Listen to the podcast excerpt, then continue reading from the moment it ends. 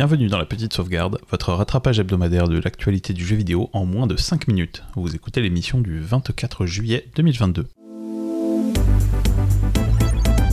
Discord sur Xbox. L'application de chat vocal Discord est en cours de déploiement sur les Xbox et Xbox Series.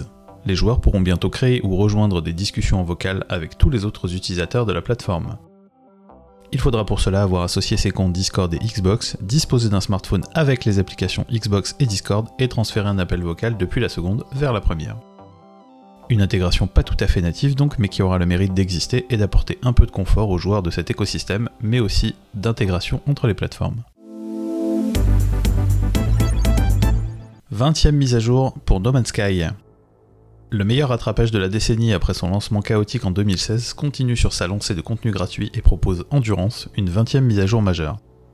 Le nouveau contenu se concentre cette fois sur les flottes et le vaisseau mère, avec de nouvelles possibilités de personnalisation pour que le joueur se sente comme à la maison dans ces immenses structures. Bravo à Hello Games pour ce suivi colossal depuis 6 ans. 62 000 amis pour le Poticha, Stray, le jeu de poticha errant dans une ville post-apocalyptique, est le meilleur lancement du label Annapurna Games, avec un pic de plus de 62 000 joueurs simultanés sur la seule plateforme Steam, très loin devant les autres titres lancés cette année par la société. En tête des ventes sur Steam et troisième sur Twitch le jour de sa sortie, le jeu prouve définitivement que les chats font recette, surtout quand ils sont servis par un bon gameplay et une ambiance soignée. Rappelons que le jeu est inclus dans le PlayStation Plus pour les abonnés. Des androïdes en manga. Detroit Become Human, le dernier jeu de Quantic Dream, verra son univers adapté dans un manga sur la plateforme japonaise Comic Bridge. L'histoire devrait se dérouler au Japon, en parallèle des événements prenant place dans le jeu. Pas d'informations sur la localisation, mais on envisage que cette sortie soit destinée, au moins dans un premier temps, à un public uniquement japonais, le jeu y ayant fait forte impression à sa sortie. Report et annulation en série chez Ubisoft. L'éditeur français annonce avoir annulé cette année 4 jeux, dont des titres issus des franchises Splinter Cell et Ghost Recon, ainsi que le report de l'adaptation du film Avatar de James Cameron. Ces annonces sont liées à la publication des résultats financiers annuels de la société et ne sont pas nécessairement alarmantes tant la pratique est courante au sein des gros éditeurs.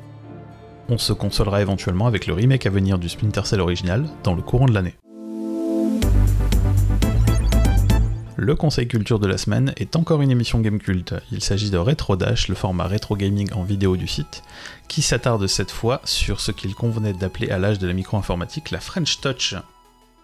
C'est disponible comme d'habitude pour les abonnés premium de Gamecult. Les sorties marquantes de cette semaine et de la semaine dernière, puisque vous n'avez pas eu d'émission le week-end dernier.